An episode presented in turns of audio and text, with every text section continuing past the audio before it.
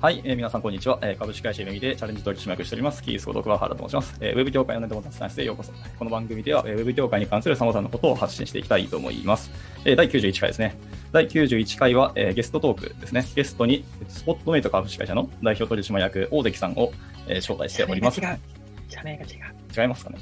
株社名がね変わったんですあそうなんですねごめん なさい、はいでは申し訳ないです。じゃあ、そのまま 流していこうかな。はい。というわけで、えっ、ー、と、大関さん、今日は一日よろしくお願いします。お願いします。なんか、社名が違ったらしいんで。社名がそう、あの、優先グループになって、はい、本格的にあの、うん、優先グループの一員になったので、はい、今、はい、優先ワーキングっていう社名になっています。もともとはスポットメイトって会社だったんですけど、はい、あの、去年か、去年の9月に優先ネクストグループと商業提携して、うん、で、今年の9月に、あ、去年の9月か。はいはい、去年の9月に、あの、名前も変えて、正式にグループになったみたいな感じですね。なるほどいや、それは把握してください。そうなんですよ。そうなんですまあ、気づいたら、なんか大きい会社に所属しちゃってます。いや、でもすごいですね。なんか、はいはいはい。あの、大きいところにいれば、ある意味で資本的なところは安心はします、ね。まあ、そうですけど、僕でもほら、もともとちっちゃいところの方が好きでいろんなスタートアップ渡り歩いてきてたから、ミニももともとちっちゃい時に入ってたので、60名ぐらいかな。はい、だから、大きいところだと意思決定が遅いので、はいはいはいはい。そこは、なんだ、やっぱ変わらないから、うん、まあ、いろんな大きい会社も見てきているし、常駐とかもしてたんで。そうですね、なるほど。あんまもともと大きい会社は合わないなと思ってたの で、まあ、いい経験じゃいい経験ですけど。まあ、そうですね。まあ、はいはい。確かに、夢見も今までこそ200名超えましたけど。えー、すごいよね。僕入った時60名ぐらいで、でねはい、僕が入った時なんかエンジニアで入ったのが1年ぶりか2年ぶりぐらいの感じだったらしいので、うんうん、今みたいにバンバン対応してない時期ですね、多分そうですよね。いや、今もでも採用はちょっと苦戦はしてますけどね。全然そんなふうに見えないけどね。まあ一応、お声は結構いただいてて、それは本当にありがたい次第ですけど、まあ、そのなんかリードレベルとか採用の基準を上げたので、ああ、そうなんだ。内定は、ね、内定率は高くなってはいるんですけど、そもそもの数が少ないのと、案件の規模とか、ワンス規模によって欲しい人とかの量がやっぱり変わって確かにな。僕がいた時の規模感の、やっぱ回す人が欲しい感じなんですか、じゃあ、今は。いや、そうですね。 正直、大関さんクラスにいたらすごくありがたいですけど。た だまあ。出戻りですかあれですね、でも、ちょっとまあ悪い習慣というか、あの、うん、まあ、プロジェクトマネージャー1人が1案件みたいなところで、だ案件の上 限がプロジェクトマネージャーの数と比例するっていうのはちょっとやっぱよろしくなくてですね、これは改善しなきゃなと思います。なるほどね。うん、はいはいはいはい。確かにな。まあ、1プロジェクトでもね、ね、うん、数の大きさにもよるじゃないですか。僕が桑原さんやった時は結構数多かったし、はい、途中で、はい KFC もやったりとかしてたから、なんか、まあ、結構やるいろいろあると面白いけどね、いろんな客さんいるし、まあ、そう、ね、はい、懐かしいな。 懐かしいななんかいや、そうですね、僕は結局、大関さんと一緒の仕事したのほとんどなかったので、あれですけどね。ないっすね、ないっすね、ない。でいきなりその大関さんのチームの中の一つに入って、そうなんかヤンキーみたいなリーダーがいるんだよって言われて、 本当にヤンキーっているのかなと思って、いざ実際に会社にお見お見受けしたときに、本当にヤンキーじゃんと思って。当時からだから、まあ、変わってないんじゃないですかね、僕。全然、今、見た目も。今も変わってないです、ね、変わってないと思いますしね。はい、そうで、直接仕事したことほとんどないですもんね。うん、どっちかっていうと、うちのチームの中の結構コアなところに入ってもらって、はい、エンジニアでバリバリやってますって感じだもんね。そうですね。いや最初大変そうだったもんね。いや、まあ、 すげえ大変そうだったもんね。まあ、隣にいるメンバーがレベル高かったってもちろんありますけどね。そうね、まあ、レベルも高いし、みんなほら、うちのチーム、個性的な人が多かったじゃ ないですか、すね、正直。はい、あのそうよくも悪くもね、僕、夢見を辞めてから、いろんなエンジニアの人とかと話をさせてもらったりとかしてるけど、はいはい、なんか、夢見にいた時が一番エンジニアの癖強かったなって、今でも思うので、 うん、今やってると、みんなすごい話分かってやってくれるなって思う時があるもん。はいはいはい、当時だとなんだ、結構、原橋さんとかと言い合いになったりとか結構あった し、はいはい、まあ、竹野内さんもそうだし、そうですね。なんかそういうのもあったけど、癖強かった分、ディスカッションもすごいしたので、うん、まあ、いいものできたなって思うんですけど、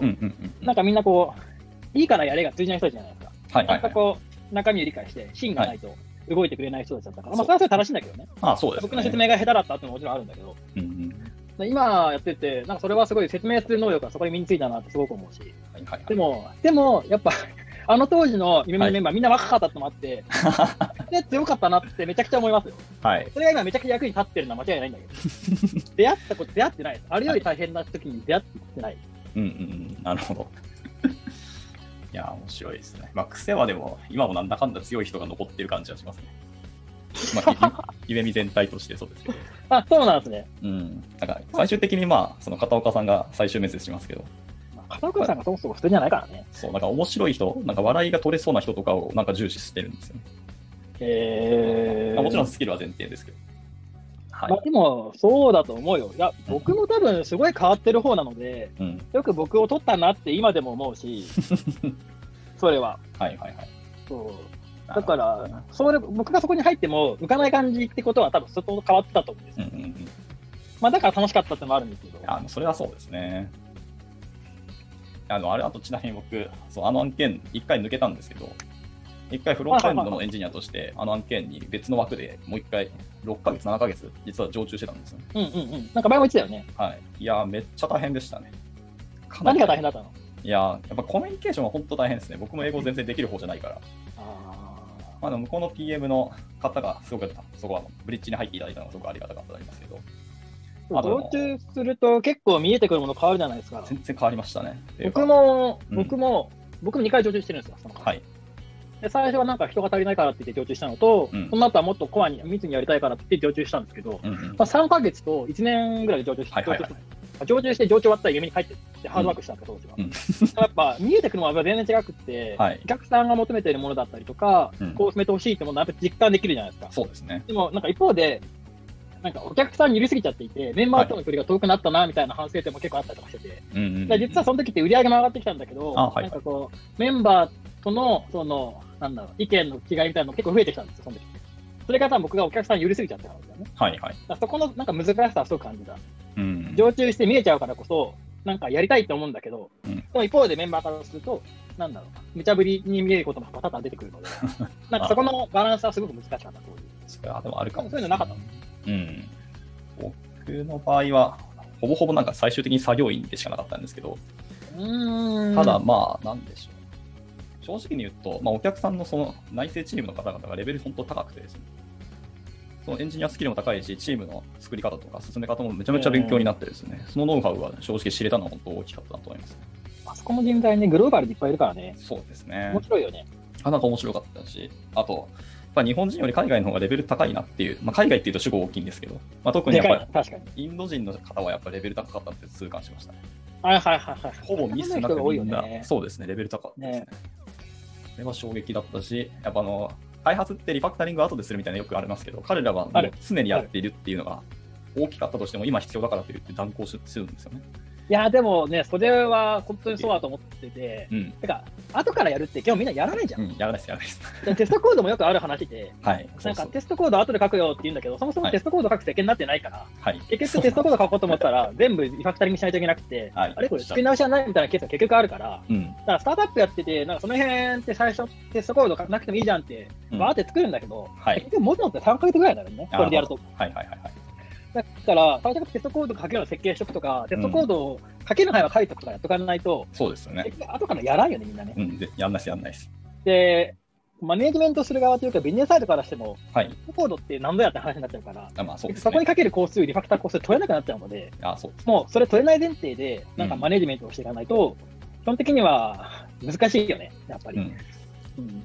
それはおっしゃるとですね。最初の見積もりにもちゃんと積みたいですし、ね、あそうそうそうそう、うん、僕いるときは納品物をそもそもテストコードにしてたからああでもそれ先方が OK 出すんだったら本当にいいと思いますけどねそうだってテストコードを書くって意思表示をメンバーにもできるしお客さんにもできるじゃないですか、うんうんまあ、もちろん担当できないところはこういう目標やればいいと思うんだけどそうですよテストコード基本的には単体テストはもうテストコードテストコードカバーしますよと、はい、でそれ以外の画面のところは、まあ、テストコード目標作りますよみたいな方が、うん、やっぱどっちもハッピーになれるのでそうですねなんだかんだ言ってなんだかんだそう、はい、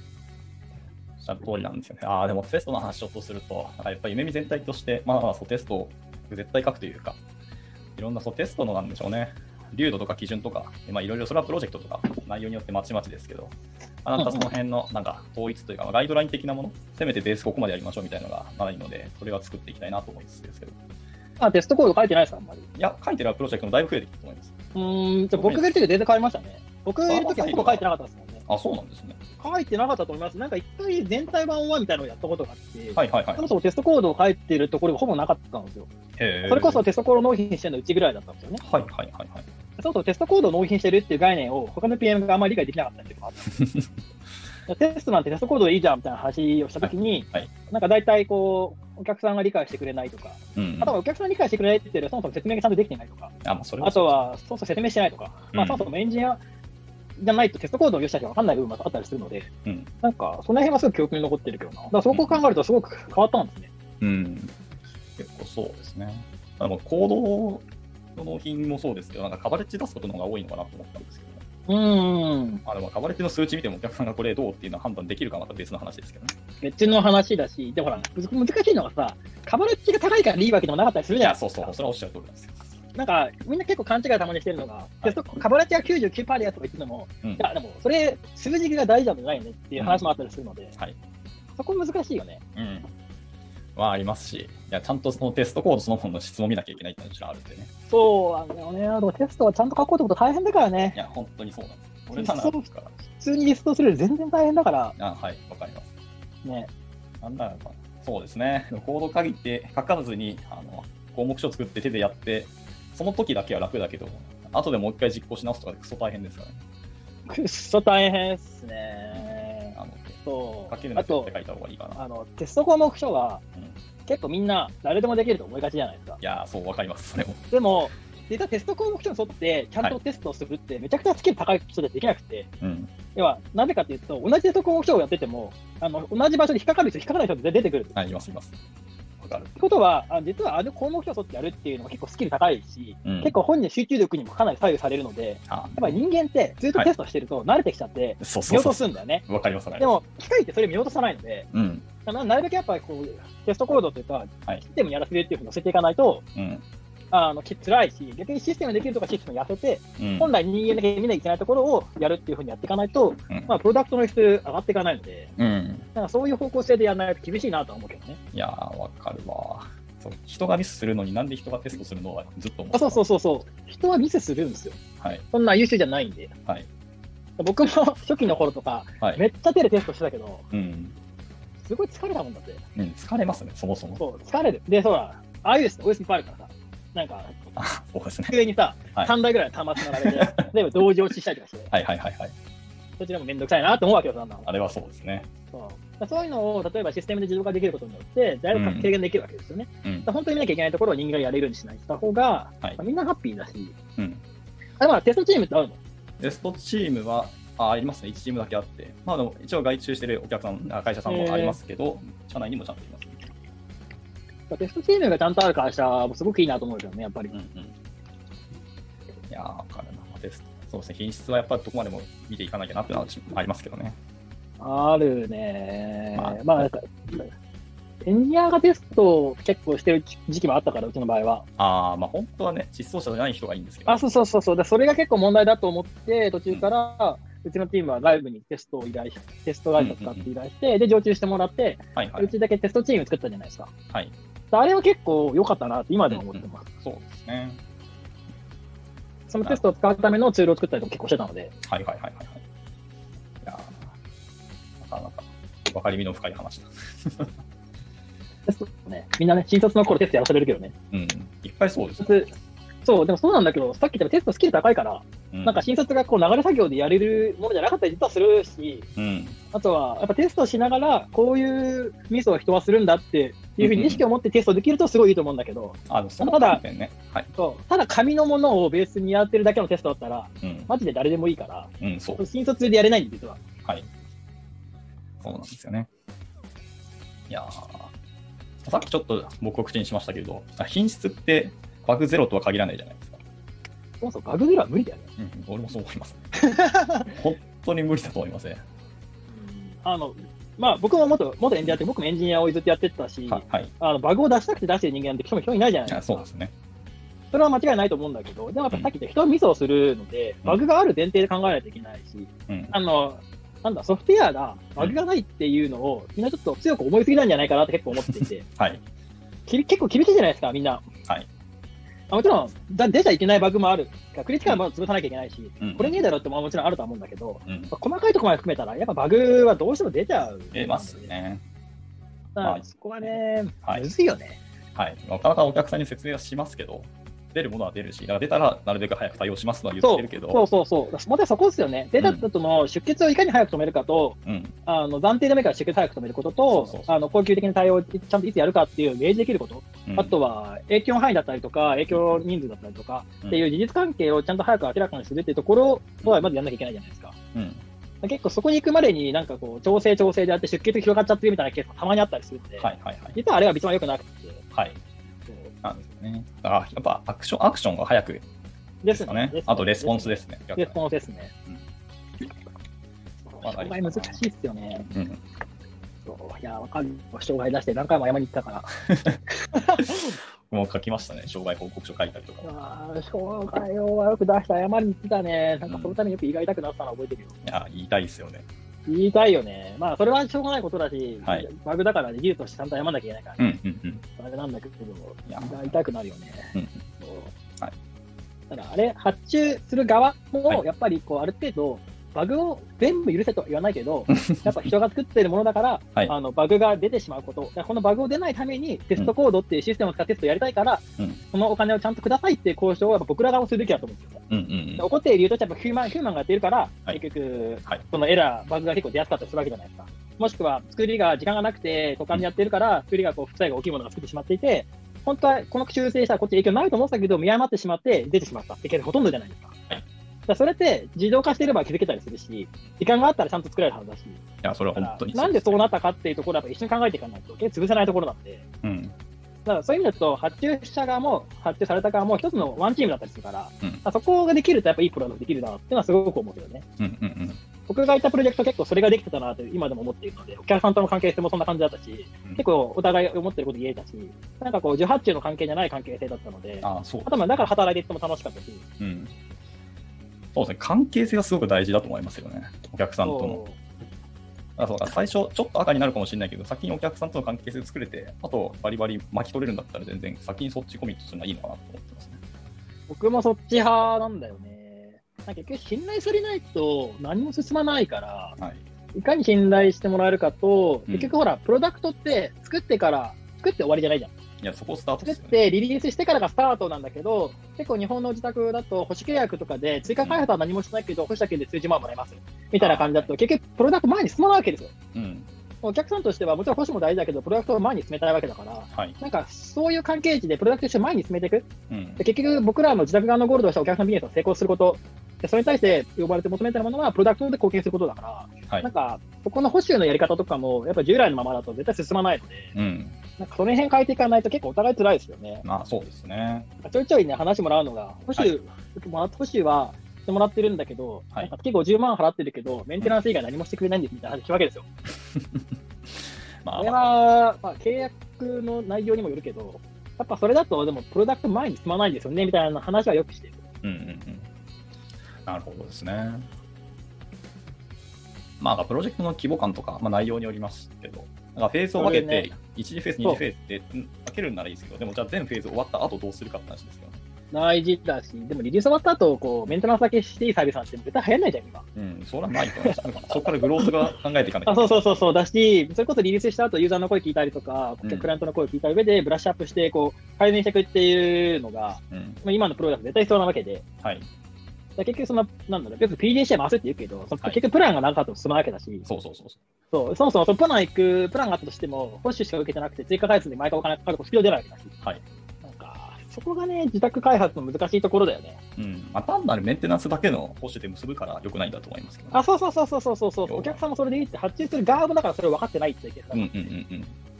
で、なんか、せっかくお金もらうんだったら、こっちからも逆に、あの受注側の方が提案をするでとすかね、ね。ですね、ですね。できると、多分ベストだし、まあ、逆にうんお客さんからすると分からないから発注してるから、はい、そうですよね。あのそういうものだなって思っちゃうっていうのもでもあるし、うん発注する側にそれが分からない人間がいないということも実は問題だったりするよね。まあ、あの分かんないから発注してきてるのは往々にしてあるんで、まだ難しいところではあるんですけどね。あるねまあ、なんかそこは分かって、こっちが多少のコントロールまでやるけど、あくまで下に出てるみたいなところまあがねいいのかなと思だう。からいい業者にぶつかればいいですよ。うん、まあ、ガチャはありますけど。やっぱそう考えると、これからその IT 使って DX 進めようっていう側に、うん、そはいの別にプログラムかけなくてもいいじゃないですか。はい。もうそれが分かる人間がいることって多分すごい重要で、はい。見積もり来た時にレビューができるだけでも全然いいと思うし、どういう設計で作ってるかってやった時に一緒にディスカッションできるメンバーが、うん多分中に、その発注側に一人いるだけでは全然違うと思っていて、うん。それこそ桑原さんが僕と一緒に入った時やったので、うん。あのお客さん側は発注はしてくれたけど、中に相手の責任者いたわけじゃないですか。はい。だから彼らもレビューするし、彼ら自身が責任もいいものを作ろうっていうのはすぐ見えたじゃないですか。うんうん。だからそうなっていかないと、結局 IT 使えないと思うんだよね。うん。全くわからないから。うんうんうん。まあ、それが難しいのは分かってるんだけど、そうですね。そうしないと結局さっきガチャが組む感じになっちゃうんだよね。まあまあ、でもガチャは、なんか正直規模感の大きいお客さんであればあるほどガチャの確率が悪くなるイメージは強いんですけど、言っていいのか悪いのかちょっとあれですけどね。いやー、それは多分間違ってないと思います。うん。結局でもそれって、うん。なんか考えた時に人が足んない、じゃあ他に発注しようみたいな感じで、プロジェクトに関わる人は安易に増やしてるから発生してるんだとも思うけど、うん。あよくよく言う人を増やせば早く回るわけじゃないじゃないあか。そう当で然すこねれ、みんな、僕らは分かっているけど、まあ、なんか分かってないところって、なんか終わってないと、じゃあ一つ追加してくださいって言われたりするじゃないですか。うん。でも一つ早く追加したくて早く終わらないし、うん。むしろマネジメントコストは上がってるし、はいむしろ遅くなるケースだってあるわけですよ。ありますよね。これを結構ちゃんと理解している人って、まだまだ多くないんじゃないかなって結構感じていて、うん。あとはもうそんな、そこはもう今すぐ使わないから、なんか、あそうちゃんと作らなくていいんじゃないって、軽くライトに言っちゃう人がいたりとか、はいはいはいはい。なんかその辺は感じるよね、正直まあ、その辺って結構コミュニケーション能力だと思ってて、まあ、そうですそのね。先方のその担当者も、ウェブが好きじゃないとか、システムをうん。アサインされたから今回窓口ですみたいな人がいたりするじゃないですか。うんだから分かった上で、そのこちらとしては若干教育も混ぜつつ、戦法を立てつつ、要は話を、なんでしょうね、どうですかって、ハウを聞くんじゃなくて、どれの方針できますっていう選択肢を渡して、とにかく選択、うんうんうん意思決定をさせるっていうのが本当はいいのかなと。桑田さんなんか、あれですね、すごい、こう、そっちがめちゃくちゃやってるんですね、きっとね。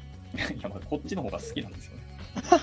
最近の努力、実装者よりも僕は人とぶつかる方が好きだなっていう、本当思ってるんですよね。最近実装じゃほとんどしてないですもんね。いや、全然してますけど、ね。してますけど、それしちゃってるが正解で、まあ、実装も好きっちゃ好きなんですよね、単純に。まあ実装してないとでもマネージメントできないっていうのも正直あるからね。いや、それを最近痛感してて、それ僕は離れる離れるほそど。うそうそう、僕30ぐらいからさ、29か、29ぐらいからマネージャーやってて、はい。そこからメインでコード書くことほとんどないわけですよ、やっぱうんり。うんうんで、スタートアップに転職してから多少書いたけど、はい。やっぱこうなんか、今の、今、今言われる優秀なエンジニアと一緒にやると、差を感じることやっぱすごく増えたの、はいはいはいはい。差を感じれば感じるほど、やらないとついていけないなってめちゃくちゃ実感するから、うん。それがむず、なんかそのマネジメントやる側からするとすごい難しいですよね。しかも、しかも多岐にわたってるじゃないですか、今って。そうそう複そう雑。だし、はい。技術自体が。そうなんですよ。いや、でも、ある程度は把握しておかないと会話ができないですよね。はい会話できないとエンジニアは絶対信頼してくれないじゃないはい、そうなんですでよす。か。自分が逆だったらそうだったから。はい。話を分かってくれない人、信頼できないから、やっぱり。はいいや、もうそれはなんかすっげえ痛感してますね。それはね、す俺も最近すげえ思う。どんどん自分のスケールが劣化していることはよくわかるなっていう。で、多分、それ僕もっとひどいんで、今。ガッカーさんよりもっとひどいんで、そなんそうなんかです経営者まで行ってると、もうそっちに振り切るのかなと思ったんですけど、そうじゃないんですよね。う。うーん。あ、まあでもあれか、大きくないっていうなんかか、小さい会社だとそうなのか。根本的にものづくりがやっぱ好きなんだなっていうのははいすはいごく自分でも感じてて、なんかその経営側に何かゴニョゴニョしてることも別にすごくつまんないとは言わないけど、やっぱプロダクト開発とかエンジニアリングとかものづくりに携わってる方が僕は楽しいですね。うん。っていうのは、まあ、スタートアップに転職して3年ぐらいか、で CTO とか取締役とかいろいろ今代表やらせてもらってるけど、やっぱものづくり好きだなっていうのはすごく実感してるかな。うんうんうんなんか別にもともと取締役やりたいとか、市長やりたいとか、はい代表やりたいと思って、別に会社選んでるわけでは全然なかったので、はいどっちかというと気づいたらなってるっていう方が、まあ、イメージのマネージャーの時もそうだったけど、はい多かったので、はいい、ろいろやった結果でも、やっぱものづくりに携わっている時が一番楽しいなとは思うん。うん。なるほど。うかなぁたまたまに実装するじゃないですか。はい。まあ、その時やっぱ楽しいなと思うし、分かんないことを調べて解決していく時はすごく楽しうんうんい、エンジニアリングやってて、だはいはいはい。からそこはすごくやってても感じるよ。だから振り切んなきゃいけないんだろうけど、 楽しさって意味だとそっちの方が楽しいなと思って。うんうんうんうん。だから現場からの距離が遠くなればなるほどものづくりしてない感が強いですもんね。強いね。うん強い強い強い。なるほあでも、夢見にいる時も最後の方僕ほとんどど。まあ、任せてたんでみんなに。そうですね。最後最後の方割と暇だったからね。あのあそう一緒にやってた案件案件で言えばよ。はいはい。あもう一個の、あのまあまあまあ。ほら、K- KFC の方は結構入ってガッツリやってたけど、逆に、一緒にやってた方を任せられたからそっちでできたってのもあるんだけど、うんうんうん。割とこうみんなに権限移譲して、うん任せて、で、相談来るのはなんか、例えば見積もりの金額の相談とかさ、はいあとお客さんとこの辺でちょっとあのうまくいってないですねっていう相談とか、そういうのはあったけど、うんうん基本的に任せてたと思うんだよ。だから逆に、桑原さんとコミュニケーション取ることはほとんどなかったってことは、任せたから取ってなかったとうん思う。うんうん、それはそうですね。だからチームが4つぐらいあって、基本的にみんなに任せていて、はいなんか共有はしてもらうけど、別にそれに対してノーってことほとんどなかったので、うん、まあ、そういう意味ではいいチームできたなっていうのはすごく思ったし、はいはい。それはそうです。まあ、ある意味いいことだったって感じですね。いいことなんだけど、そうすると自分がやらなくなる ので、どんどん離れていく、こう、はい矛盾があるよ。まあ、それはそうですね。組織的にはプラスにいってるんだけど、個人としては離れちゃうなみたいなところは。そうそう難しいでインタすねーインターニング楽しいからな、普通に。なるほどですね。あれ、楽しくないです。楽しいでしょって。あ全然楽しいですよ。それも楽しいでしょ。楽しくなかったら多分ここにいないはずですからね。そう、そうだよね。そう僕もやっぱ新しいことを覚えたりとかうん。すると、やっぱそれ楽しいので、うん今楽しいことって転がってるじゃないですか。いそこでフラッター面白そうだなって僕そ思うそうし。そううそう。そういうのはめちゃくちゃ感じるけどね。うん。あーなんでしょうね。でも最近は、こう技術の学びについては僕もなんか、多少諦めが出始めましてですね。要はその現場とか新卒の子たち、若い子たちと同じスピード感でやるのはもうは100%無理なわけですよ。時間もそうだし、まあ、や持ってる役割もそうなんで、まあ単純に若い子に頭を下げることが増えたって感じですね。えー、あれクワーラーって今いくつだっけ今33ですね。そうかそう僕とそんな変わらないのか。結構近いはずですよ。そう、近いよね。そうだよ、うんなるほどね。あ今の若い子でもめちゃくちゃ優秀だよね。はい。そうだよね。いや、ね僕もすごく感じてて、はい。なんか、僕の会社でもその若い子結構いるんだけど、はいなんかみんな普通に、いやすごい優秀だなって思う。なんかそのん理解力も早いし、はい。そもそも僕の時代って JavaScript に型があるなんて考えられなかった時代 はいはいはいじゃないですか。そもそも JQuery が出始めぐらい だった。JQuery まだなかった時代だよね。はいはいはいはい。今の子たちって、もうタイプスクリプトでリアクトで書いていて、そもそもフロントとはい API がもう分離されてる状態から始まってるわけじゃないですか。そうですね。だからなんかそこがもう、それをすんなり理解して、サクッとやっててっていうのが、いやーすごいなと思うし、それこそ昔 API なんて今みたいにグラフ q l とか選択肢あんまない状態だったじナイゃないですスか。ナイス。で今の子たち、普通にリアクトからグラフ q l 叩いたりとか、普通にしてるわけですよね。はいそういうの見ると、でそれをなんか1週間、2週間ぐらいで覚えてきたわけですよ。うんうんそうんれを見ると、いやーすごいな面白そうだなやってみようかなと思って、ちょっと見ると、うん、すぐわかんないって思いますからね。いや、そうなんですよね。わかります。なんかパラダイムが割と現場では結構起きてたりするんで、そ れ僕らの持ってるとなんか絹塚で行こうとしたら、こう理解できないことね結構あったりするんですよね。そうなんですよ。そうなんですよ。いや、そうそう、本当そうだよね。だって昔に比べたらサーバーもいらないしさ。あ、そそうでれこす、ね。そ、ね、実施くらいファンクション使えばいいし、AWS でそもうラムダ使えば別にサーバーいらないわけですよ、そうなんですよ。正直。はい。いや、あの、そう本当に焦る。焦るよね。アプリ開発もだっみんてね、はい Firebase 使っちゃったら別にちっちゃくやったらすぐできちゃうしね。そうなんですよね。ね、まあ、Firebase はちょっとスケールするにはまた難しい問題があったりするんで、まあ、最終的に難しいね。そうそう。 RDS 欲しいとかまたあったりはしますけど、それってでも、ほら、スケールしすれば必要だけど、はいその時に考えればいいじゃん。うん。それはそうサ。クッと、サクッと作れる状態になってるっていう世の中がすごくすごいなと思っていて、昔だってレンタルサーバー借りてマイスケール自分で入れたそとうか、そうそう、やってます。そういうい時代じゃないじゃん、もう。や、もう懐かしいわ。そうその時代が多分できること自体が割ともう年をいってますよね。うん。 まあ、今、モノリシックの設計なんて若い子一回もやったことないんじゃないかと思います。うん、ないんじゃないですか必ね要。性がないもんな、多分。うん、ないよね。逆に言うと、でも、うんと、あれですよ。綺麗に書きたいなって欲求が強すぎるなって思うこともある。ああ、でもそれもわからなくはないですね。 そうん。なんでしょうね。いや、確かにいろんなことを考えたら綺麗に書けるに越したことはもちろんないんですけど、お客さんは綺麗さはあんま求めてないじゃないですか。まあ、このう。話は永わ遠かでらないからね。そうわからないし、綺麗に書くと、聞くのは後で聞いてきたりもするので、そう、長期目線まあ、でなんすよかね、。そう、スピードとトレードオフとっていうふうに完全に言いたくはないんだけど、はい。やっぱどうしてもこう綺麗に書こうと思ったら時間かかるし、新しいものを入れようと思ったら学習コストもかかるしってなってくると、でもどうしてもビジネススピード落ちるじゃないですか。はいでも、まあ、夢にかけてる案件って結構大きいクライアントが多いので、ビジネスうまくいってるところが多いと思うから、まあそれでもまだいいかもしれないんだけど、スタートアップってそもそもビジネスがハマるかわからない状態で作り始めるじゃないですか。はいはいはい。でそこにどこまで綺麗さを追求するとか、うんで結構難しいなとすごくあってうんうん、逆に言うと、早く出してローンチして、えっとユーザー囲って、うん一番第一人者になってしまえば、はい。後からお金が得て、そこからファクタリングすることももちろんできるわけですよ。ただ、うその工数めちゃくちゃ大変だし、うん、そうなんで結すよ構ね。こう、難易度も高かったりするんですよ。うんただ、ビジネスをうまくいかせるためには、どっちがいいんだっけっていう結論って、結構僕の中でも出てなくて、はい。なんかバランス、バランスって言うんだけど、なんか結局バランスを取ると中途半端だなって思いもありつつ、うん、でもこう、急ぎで作りすぎると今度エンジニアが辛いし、じゃあこのスケジュール全部エンジニア側のスケジュール飲むとビジネス的には遅いねってケースもあるじゃないですか。うん。いや、ここが本当難しいバランスのこ問題です、ね。れはやってて、いまだに僕もよなんか難しいなと思います。いや、答え僕もないですね。でも、割とでも、プロジェクト大きいお客さんでも、なんか POC であったりとか、一般プロトタイプでいいから見せあてははは結構お声はいただくんですよね。えだからやっぱりー、なる規模ほ感ど。上がろうが、いや、スピードって絶対強いなスピードは絶対大事。そうそう、それは間違いない。そう。結構 MMO コンペで、まあ、負けることは結構あるんですけど、はいはいはいはい。ただ、まあ、単価で負けるってあっても、それ以上のスピード感が出せたら高くても、お客さん金払うよなと思ったりしてるんですよね。それ多分あれですあの、僕がいた時の一緒にやったプロジェクトがまさにそれだった。うん、があるんで、やっぱ、だから早く作れるのは本当、やっぱ正義だなっていうので、結構今、ち強いよょっね。とでも社内的には綺麗に作るとか、設計に、まあ、早く設計できるにも、もちろんこうしたことはないんで、勉強してもらうのは構わんのですけど、お客さんのことを考えると、何を求めているって絶対早くものが見たいでしょっていうのがあるんで、そそうっちへのこだわりと技術も勉強してもらうのは良いかなというのは、そう思ったりはしますね。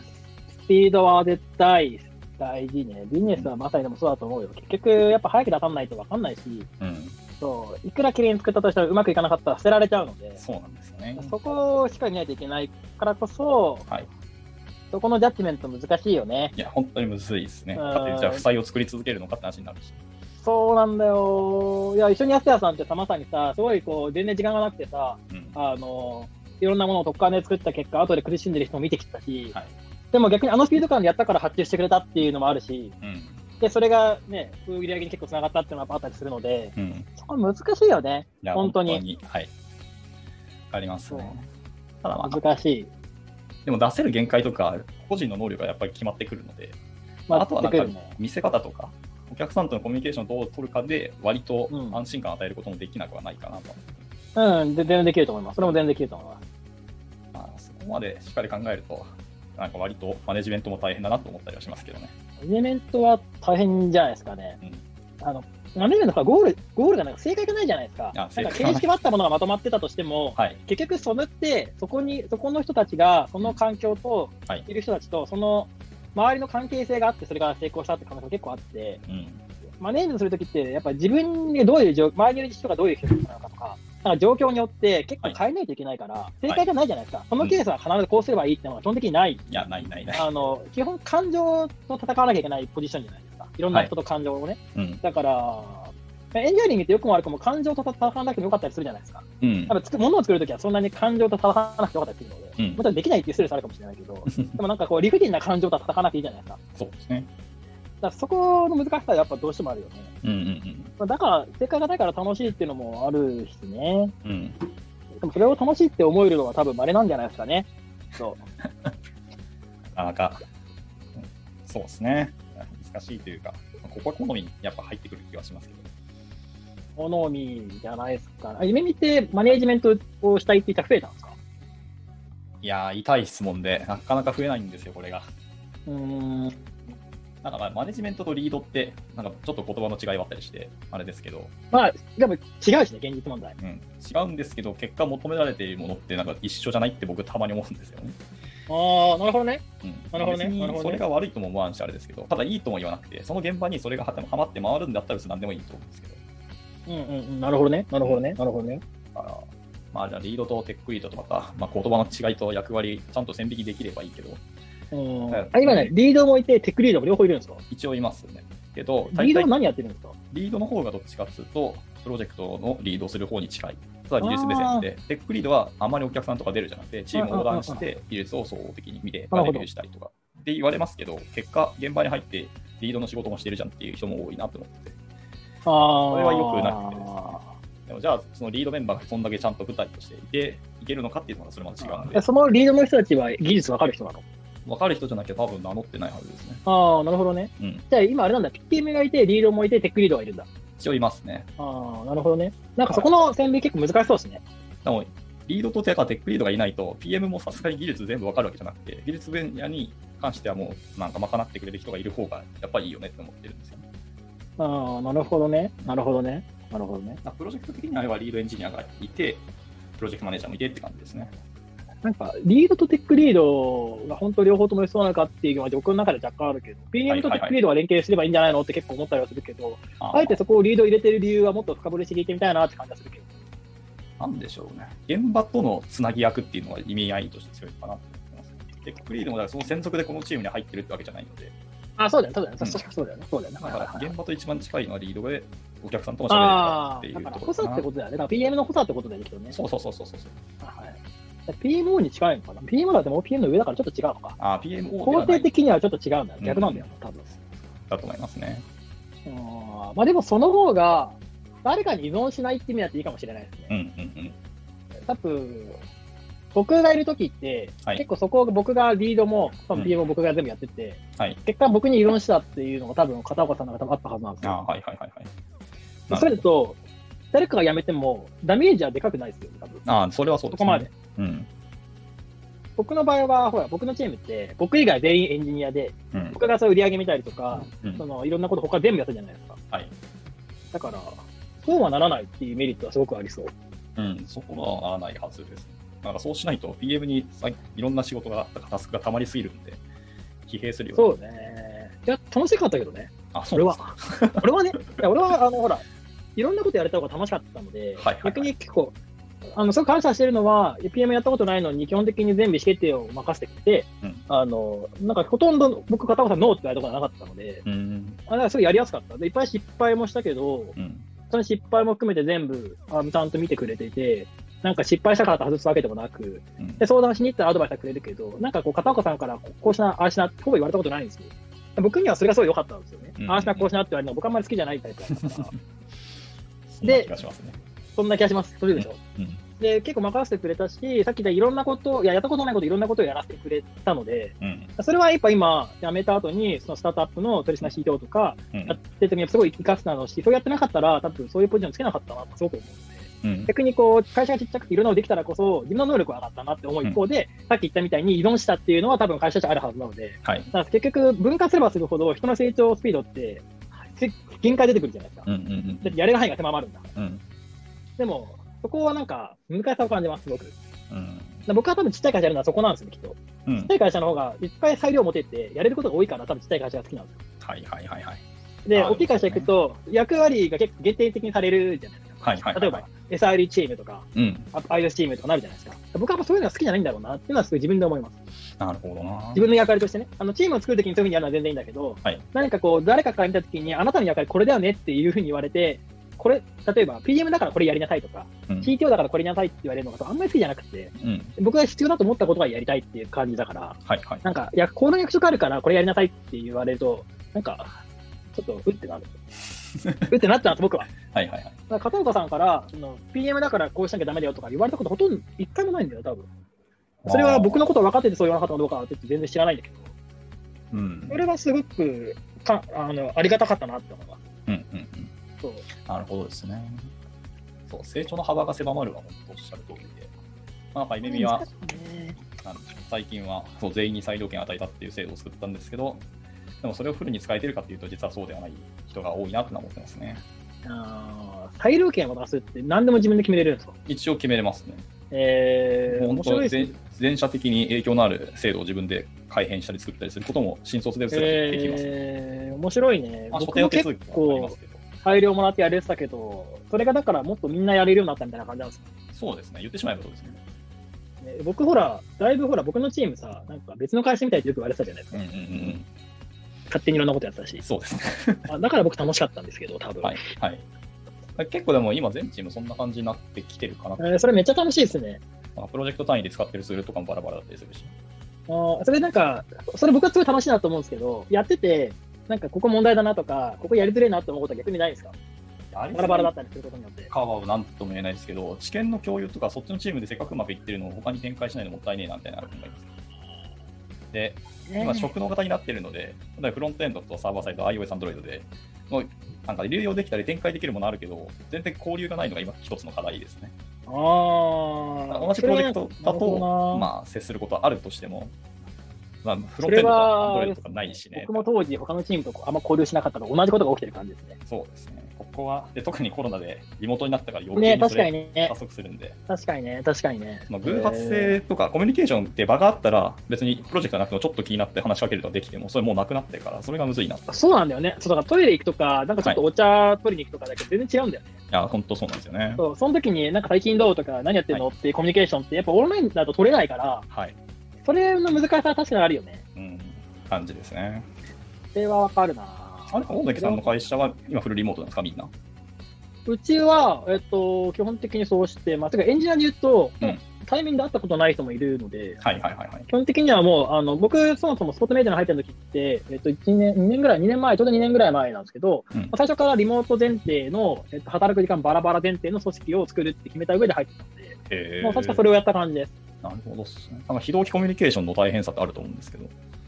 そこはないんあでるすかけど、ある、あるよ。もちろんあるよ。うんもちろんあるけど、でもそれはタスクをちゃんと一周化するとか、うんあすれば割と防げる話であって、はい結構、なんだろう、スラックだけでで、こう、スラックだけのコミュニケーションを終わらせたパターンとか、はい口頭だけのコミュニケーションでしかやってない人たちって、大体リモートうまくいかないっていうんですよ。はいはいはいそはい。れって、オフラインのやり方をそのままオンラインに持ってきてうまくいかないから話でああ、って、そうそうそうそう。それはうまくいくわけねえじゃんと 思って、でそれでオンライン、オフラインオン、それでリモートダメだってやつがほとんどで、はい。実はそんなことなくって、そこはタスクの分解の仕方だったりとか、うん。あとは、まあ、働く時間バラバラだったとしても、うんえっと、こういうこの時間帯で、これぐらいの時間帯しか取れない人がこういうタスクを振るとかっていう、あのマネジメント側でコントロールすれば、結構割とワークするので、うちで言うと、社員3人なんですよね、はい3人やってう。んうん、でも、他の12人ぐらいって、全員業務委託副業なんですよ。で、それを、あの、でも GitHub の一周を使ってタスクベースでやっていて、で、まあ、1週間に1回振り返り会みたいなのやってるんだけど、はいはいただ基本的には全部看板でやってるから、終わって上からやってくださいって言ってるし、分かんなかったら一緒に書いてくださいって言っているので、うんでも一周見れば分かるようになってるんですよ。うんだから何していいかが分からないってことは基本的にないんだよね。なでるほどね一周見て、あできないなと思ったら、じゃあ次に優先の高いのからやっていくっていうふうにやってくださいって言ってるので、なんか手が止まることがないような状態を作ってるなっていう。ああ、大事ですね、確かに。で、大きいタスクの時は、もちろん、あの、おお全部使って説明したりとかするんだけど、うん基本的にはほとんどの人は非同期コミュニケーション前提でやっているので、なんかこう、同期コミュニケーション前提って結構辛いじゃないですか。まあ、辛いですね。そう。で、まあ、もう子供もいる人もいれば、夜型の人もいれば、朝型の人もいる。だから働き方って本人が選べばいいとずっと思っていて、会社が強要するものじゃないとずっと思っているから、うん。まあ、そういう人たちがどうやったらパフォーマンス出るかって考えた時に、結局その結論に立ったって感じですね。はい。ほら、それこそほら、夢見にいる時もさ、あの、韓韓国にいる人とかさ、はいはい、いあのましたね。一時期留学してるやつもいたし、あとインドにいる人もいたし、そもそもお客さん自体が海外、グローバルな企業だったか ら、まあ、そうですね。まあ、だからそもそも同期コミュニケーション前提でそもそも組織を作ろうと思ってないというか、だかはいはいはいはい。ら大体リモートできないって言ってるところは同期コミュニケーション前提で作っていて、うあんダメだって言ってて、結局自分が変えてないパターンが多くて。っはいはいはい。ていうのは、なんかすごく見てても実感するかな。なるほどですね。いやー、まあ、そこにたどり着くなって感じがお答えだったんうんです。ただ、雑談が減るっていう問題点もあるし、うん。例えばクリエイティブな会話したいとか、絵を描きながらこうなんか設計したいときは、対面の方がいいなと思うことももちろんある。うん。それはまさにそうですね。それはね、めちゃくちゃあるけど、思いでますも大概の仕事は、うんあのリモートにできる。うん。で、それはリモートでできるし、あの新卒とか、えっと、その人が自立してるかどうか、多分あんま関係なくって、うんうん。あのそういう制度とか、そういうふうな仕組み、切り替えられてないあの、管理する側の問題だって結構思っていて、うんうん。僕は。はい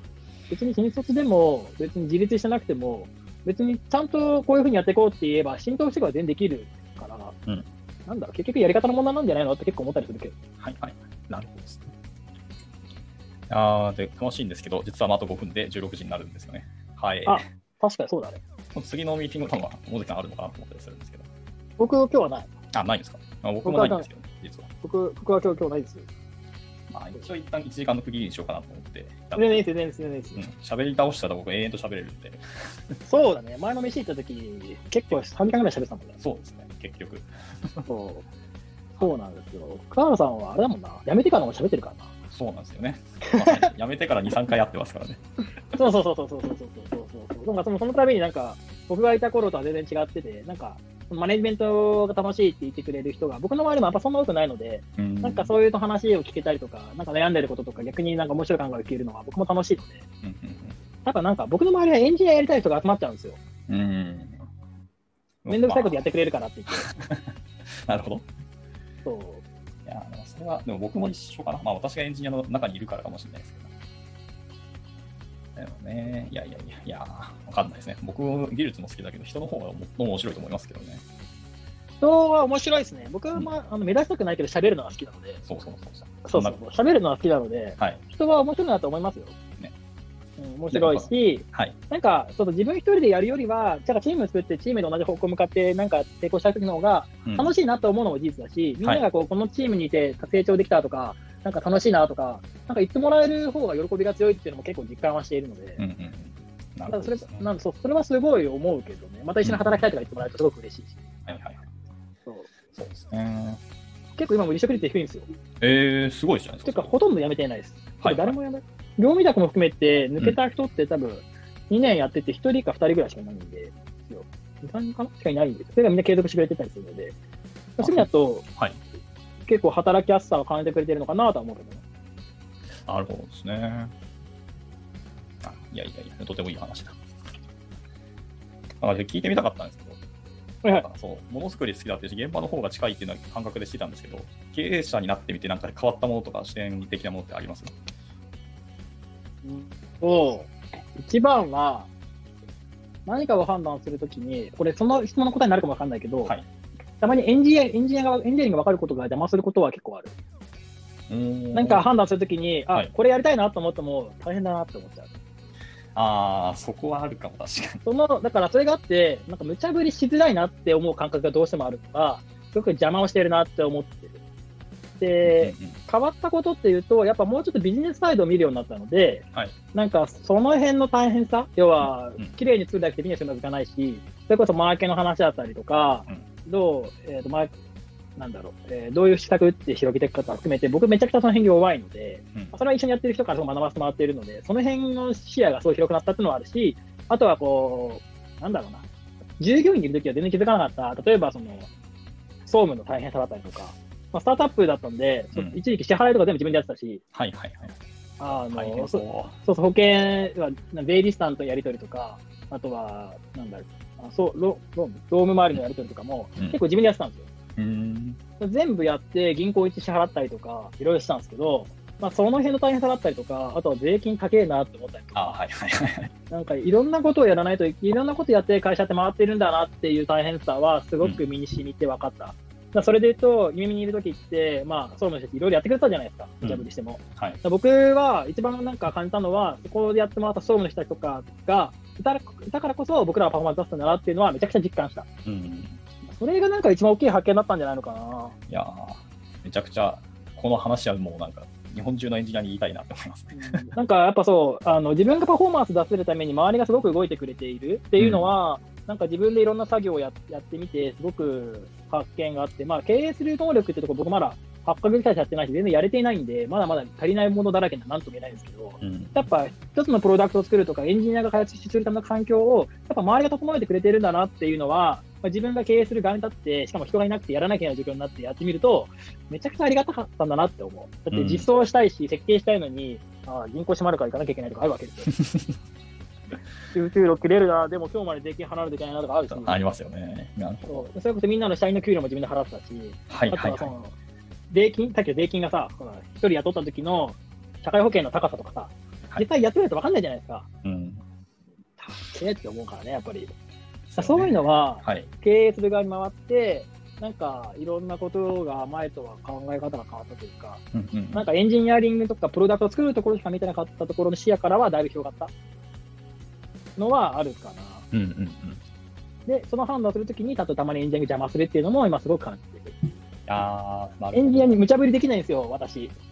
僕も苦手です ね。無茶ぶりは分しなかいっちゃ分かっちゃうから。はい。ああ、これ大変だなとか、データベースの構造こうなってるから、これ書いるの超大変だなとか思っちゃうじゃないですか。はい。でも、それだとビジネス進まない時もあるから、うん。なんかそれが邪魔だなって思う時は結構ありま